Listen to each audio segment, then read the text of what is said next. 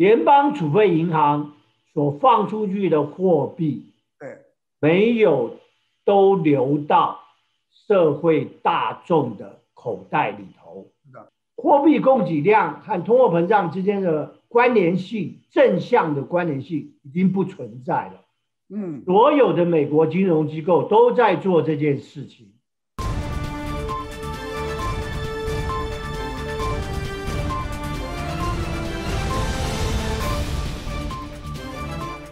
我是陈少豪，Howard Chen，欢迎收看财经趋势。我们非常感谢上帝，当主播我这个礼拜在录制节目的时候，一月二十号，我们迎来了新的总统。在总统一月二十号就职的大典上面，华尔街送了一个大礼，道大涨了两百六十点。从十一月七号，当拜登当选之后，到他就职的一月二十号，今年。过去两个月是整个历史上一百年来，他这段时间涨得最好的，它涨了十三点一个 percent，哇！所以有人说，这绝对是一个牛气冲天，送了一个新总统的大礼。今天专家面对面，我们请到的一个来宾滕晓云教授，让我们。在彼此互相对答当中，能够将今天的节目量化宽松跟通货膨胀来做一个对谈。滕教授你好，欢迎你到我们摄影棚来。观众大家好，太好了，啊，这绝对是一个直球对决的一个专家面对面的一段好时间。滕老师。他毕业于 UCLA 的经济博士，哇哦！同时间，他还继续的是续任台湾经济研究所的经济顾问，所以他在业界跟我一样超过三十年，但是他是在学界，我是在业界，所以今天的对话绝对是一个直球对决，我们华山论剑，所以。我们来谈谈时下最热门的话题，因为拜登总统马上又要灌注一点九兆美元在股票市场、在经济市场，以活络美国的经济。所以我来问第一个问题，因为我们在华尔街非常喜欢灌注现金，一灌注现金，股票就牛气冲天。滕老师，什么是？量化宽松，量化宽松到底从哪里来？如何印钞票？好，呃，首先呢，这个问题啊，它牵涉到几个定义啊，就是所谓的这个名词的定义。美国的联准会就是美国的中央银行，嗯、啊，那中央银行呢，就负责印钞票。然后把这些钞票呢，用交易的方式呢，啊，把它放到金融市场，啊，那金融市场拿到了中央银行的这些钞票呢，嗯，它就可以去做各种的这个交易和金融的活动，啊，那中央银行呢，啊，或者是我们叫美国的联准会，啊，它所用的政策将。他所印出来的钞票交到金融市场上啊，当然它不是就像呃我们常常比喻的啊，坐个直升机啊，然后从天空撒钱，那，大家就去抢。那当然这个是不可能用这种方式。那用什么方式呢？对，它的方式就是一定要透过交易啊，怎么交易？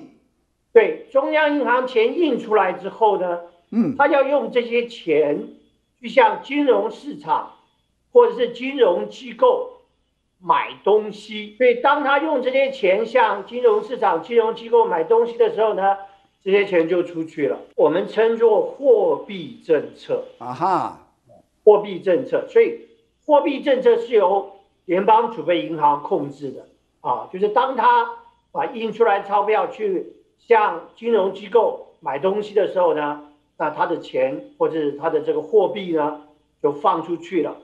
所以从这个观念呢，很简单，大家就知道，他如果要买的东西越多，嗯，他放出去放到市场上的钱就越多，嗯。啊，所以传统的中央银行是用货币政策来增加货币的供给量，所以他就是去买东西，那钱就出去了。可不可以请滕老师具体的讲一下买什么东西？还是买什么 security 啊？在二零零八年以前，是中央银行的规定，法律规定是它只能买这个联邦政府发行的公债，中央银行或是联准会才能够购买。除了像这个财政部的公债之外呢，嗯，其他的金融工具啊。不管是公司债，不管是股票，基本上联邦储备银行是不准购买的。在二零零八年以前，是美国联准会，它调整它的这个货币政策呢，是看一个指标，这个指标叫做联邦基金利率，嗯，啊，Federal Fund Rate。啊，联邦基金利率这个大家一定要记住，因为这个利率是市场上最重要的利率。是，这个利率是完全由联准会来控制。你讲的是 fund rate。那 fund rate 呢，就是就是银行和银行之间要借钱的时候，对，所付的利率，拆债的利息，对的。哎，所付的利率。所以如果联准会放出去的钱越多，那表示银行就拿到很多的这个货币，是，所以银行它的货币呢就不缺乏，是，所以它就不太需要向其他银行借钱，所以这时候如果要借钱的话呢，这个利率就会变低，嗯，对的，啊，因为钱多嘛，对，啊，我想这个利率大家应该都知道这个概念，大家钱很多，没有人想要借钱，是，对不对？所以你要借钱的话，你就把把你要别人来向你借钱，你就把利率降降低。我们股票市场非常欢迎现金，因为有现金的话，事实上整个股市就非常的活络。所以，对，滕老师你讲的，美国政府印钞票，一般来讲这是印 cash，就是 coin 跟这个 cash 现金 M zero 啊，那因为。放给大的银行叫 M one 呢，要再加上 saving account。好的，但是过去十二年，美国政府包括欧洲政府一直印钞票，跟着日本印了两代的钞票，日本跟欧洲都是负利息了，美国已经到零利息。滕老师，过去这么多年。市场充斥的美国所印的钞票，到底这钱跑到哪里去了？那这个我们刚刚说过，当联准会要把钱放出去，就是增加货币供给的时候呢，是它最主要的动作就是向银行购买。银行本身持有的财政部的公债，嗯，啊，所以他把这些钱去买财政部的公债，啊，他就等于把财政部的公债从银行的手上收回到联准会，没错，那他就把他印出来的钞票就放到这个银行的这个保险库里头去了，没错，啊，所以呢。那我们要回答郝老师您的这个问题啊，我们要了解一下这个联准会，尤其在从三月开始啊，因为大家都知道，今年三月就是美国疫情爆发的开端，对的，所以也是联准会开始大幅的做出非常多的政策，为的是要。稳定金融市场，就买入了很多的 security 啊，对，放出现金到市场去，对，在很迅速的啊一个一个情况下啊，他放出了非常非常多的现金啊，所以如果我们看联准会的资产负债表啊里头的资产变化，就是联准会他买了多少资产。啊，这持有的数量，我们就可以知道联准会放出了多少的现金到市场上啊，或者多少的货币嗯到市场上。嗯、那我这边呢就有一个表啊，可以很让大家很清楚的看到，联准会从今去年三月到去年八月是。是美国疫情最严重的时候，对，所以这几个月之间呢，联准会放出了非常多的货币去购买这些财政部的公债，对，那这个数字是从多少增加到多少呢？我给各位报告一下啊，光是财政部的公债，三月份是两千五百二十三个。billion，那到了八月份，联准会的持有变成四千三百二十 billion 啊，原来是两千五百哦，是光这几个月，它就增加了两千三百五十九个 billion，而且还有可能从八月份以后到十月啊十二月份，还在继续的增加印钞票。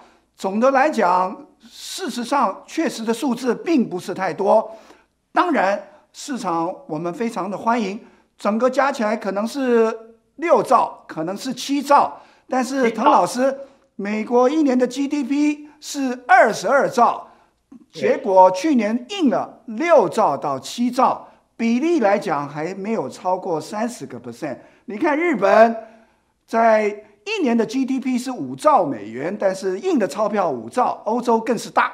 所以呢，我接下来的第三个问题我要问你了。事实上，从我在业界财富管理的观点上，我觉得美国政府印的钞票并不够多。这一点，在我录制节目的两天前，Yellen 准财长当时是准财长，现在是财长，他讲的 must be big 啊，一定要大，下的钱。手要重，所以我问你啊，第三个问题，滕教授，到底钱多钱少跟股票市场的运动有什么关系？特别过去一年，整个全球的市场都是 record high。你看台湾啊，加权指数一万六千点，三十二年来最高。你看东京指数日经也是过去三十年来最高。我们美国也是在今天又创一百年的新高，所以问一下滕老师，到底印钞票跟股市有什么关系？有非常大的关系啊！那这个关系呢，可以从两个因素来看。嗯、第一个因素呢，因为我们前面有稍微介绍过，当联准会把印出来的钞票。向银行购买财政部的公债的时候，嗯，它的货币数量就增加很多。对，所以银行一瞬间呢，它等于说他拥有很多的现金啊。那这个为什么联准会这样做？嗯，因为联准会的第一个目标是要把它的联邦基金利率的目标值降到零。对。啊，所以各位，我们看到现在的联邦基金利率是零，就是联准会从三月开始做的操作。对，啊，就是他把一大堆货币去购买银行持有的财政部公债，嗯，所以银行的现金就很多，所以这个联邦基金利率呢，透过市场的供需就自然降为零。对，啊。所以我在这边也回答一下郝老师刚刚您的一个问题，就是说，到底这个货币放出去的够不够多？对，啊，您刚刚讲了用 GDP 来作为一个指标非常好。那我这边给各位一个数字啊，啊，就是联邦储备银行在最高点啊，就是它放出货币的最高点，它持有资产的数字是相当于美国 GDP 的百分之三十五，三十五还是啊，虽然是。美国有史以来最高了，对啊，美国以前没有，就是联邦储备银行购买资产没有购买那么多的，对。但是大家也知道，百分之三十五 GDP 的话，事实上还是不是一个太夸大啊。所以你可以看得到，耶伦财长特别的在两天前，他挂保证的说。一定要再下重手，不够多了。他的意思就是这样。但是我这边就还要继续讲一点啊，就是说够不够多是要根据联邦基金利率高低来决定，因为联准会只愿意把利率降到零，他不愿意走上日本或是欧盟的道路，是让利率变成。负的，所以他就不愿意再增加货币供给。那因为他的目标就是认为零，他不认为负利率对美国是好的啊。所以我在这边回答您的问题，就是说，到底放的货币是多是少，够不够，是和联准会设定的联邦基金利率目标值有很大的关系。对，我知道你是学界的专家，特别你是研究一九九七亚洲金融风暴，还有 dot-com 两千年整个的经济危机的专家。因为钞票继续的印，影响美金全球霸主地位，所以一刀两刃，既要印钞票，又要防止美金的贬值。我想问一下滕教授。大量印钞票会不会影响我们美金的霸主地位呢？我想影响美金的这全世界呃最主要货币的地位呢，事实上是不可能的，因为这个您这个问题也要分为两点来讲啊。大量印钞票会不会影响美金汇率？这是会的。市场上拿到了。联邦储备银行放出来的货币非常非常的多啊，啊，所以造成利率非常的低，所以这时候呢，这个低利率就促使很多人去向银行借钱，对，贷款，对，为什么？因为贷款几乎不没有成本嘛，所以很多人呢，如果这个信用好的人或是这个金融机构，他就可以向银行去贷很多钱。啊，来进行所谓的金融交易，所以我也回答了刚刚郝老师您的前面那个问题，就是大家在利率很低，然后现金货币很多的情况下，借钱是非常容易的，对，非常值得的，对，所以这些信用好的金融机构就可以借到很多钱，对，那去做什么呢？当然，最主要就是这个股票的交易，货币供给量大幅的增加的情况下，产生的第一个现象就是股票市场的交易会非常的活络，所以大家会买股票，所以股票自然在这段时间都是创新高啊。所以这是关于这个股票市场。那我们再回到这个汇率呢？因为美国的低利率，所以美国人借了很多的钱之后呢，他不只是在美国本体本土做金融交易啊，他会把这些钱拿出美国啊，对的，到其他各国去进行金融交易，因为他认为他有这些金融知识的优势，所以他会用这些大量的资金在世界各地去获取利润。啊，那当这些金这个货币跑出美国换成别的国家的货币的时候呢，美金就开始大幅的贬值。现在看到美金相对于其他国家，尤其是开发中国家，美金是大幅贬值的现象。那当然，我们从股票的市场里面欢迎继续印钞票，但是又很担心美金霸主的地位不保，持续的贬值。滕老师讲一下过去一年的现象。美国的钱在过去多年来是美金最低贬到最低的现象，这是第一。第二，投资的财富管理专家像 Warren Buffett。去年八月份就进到日本市场买五大商社的股票，他自己的美金已经汇成日币，日币过去一年又涨了十个 percent，它不仅日币赚十个 percent，还有日本的日经指数，它又赚了二十个 percent，所以 Warren Buffett 的确是整个的投资的非常有名的。这个财富管理专家。另外一点，你看整个东亚区，钱都回到东亚，这种美金持续持贬的现象会不会到二零二三年呢？美金会不会继续贬值？我们看两个因素啊，这是市场上一般最讲。第一个影响汇率的是利率，所以当一个国家的利率很低的时候，就像美国啊，现在我们说了接。接近零。当你的汇这个利率很低的时候，没有人会希望把钱汇到美国来，你赚不到利息。所以，利一个国家如果利率维持很低的水准的时候，它的货币通常是贬值压力很大的。我要回答您的问题，就是要看在二零二二、二零二三美国的利率水准。会不会回升？嗯，如果美国的利率回升，美金就会开始升值。好的，这是第一第一个因素。第二个因素呢，影响汇率的因素是这个国家的经济表现。嗯，为什么？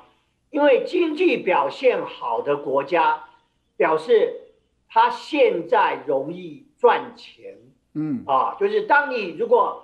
把钱拿到这个国家经济表现好的国家来投资的话，你就很容易赚到钱。没错啊，比如说像这个这个 pandemic 之前啊啊，美国经济非常好啊，甚至在更早一点，美国经济是一枝独秀。对，所以你就会看到大多数的资金会从世界各地。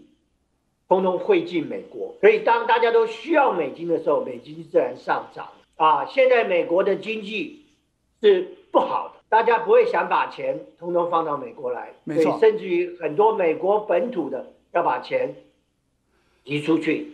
所以一样，我们要看二零二二、二零二三美元会不会升值，就是看那时候美国的经济有没有复苏。我们非常谢谢滕老师。在美金贬值上面讲了非常基本的啊、呃，美金到底升不升值回呃来原本的呃霸主地位？我们这一集财经趋势专家面对面，特别对量化宽松、通货膨胀有非常精辟的持球对决。希望你喜欢每一个月最后一个礼拜的专家。面对面，我们非常谢谢你观赏这一集的财经趋势专家面对面。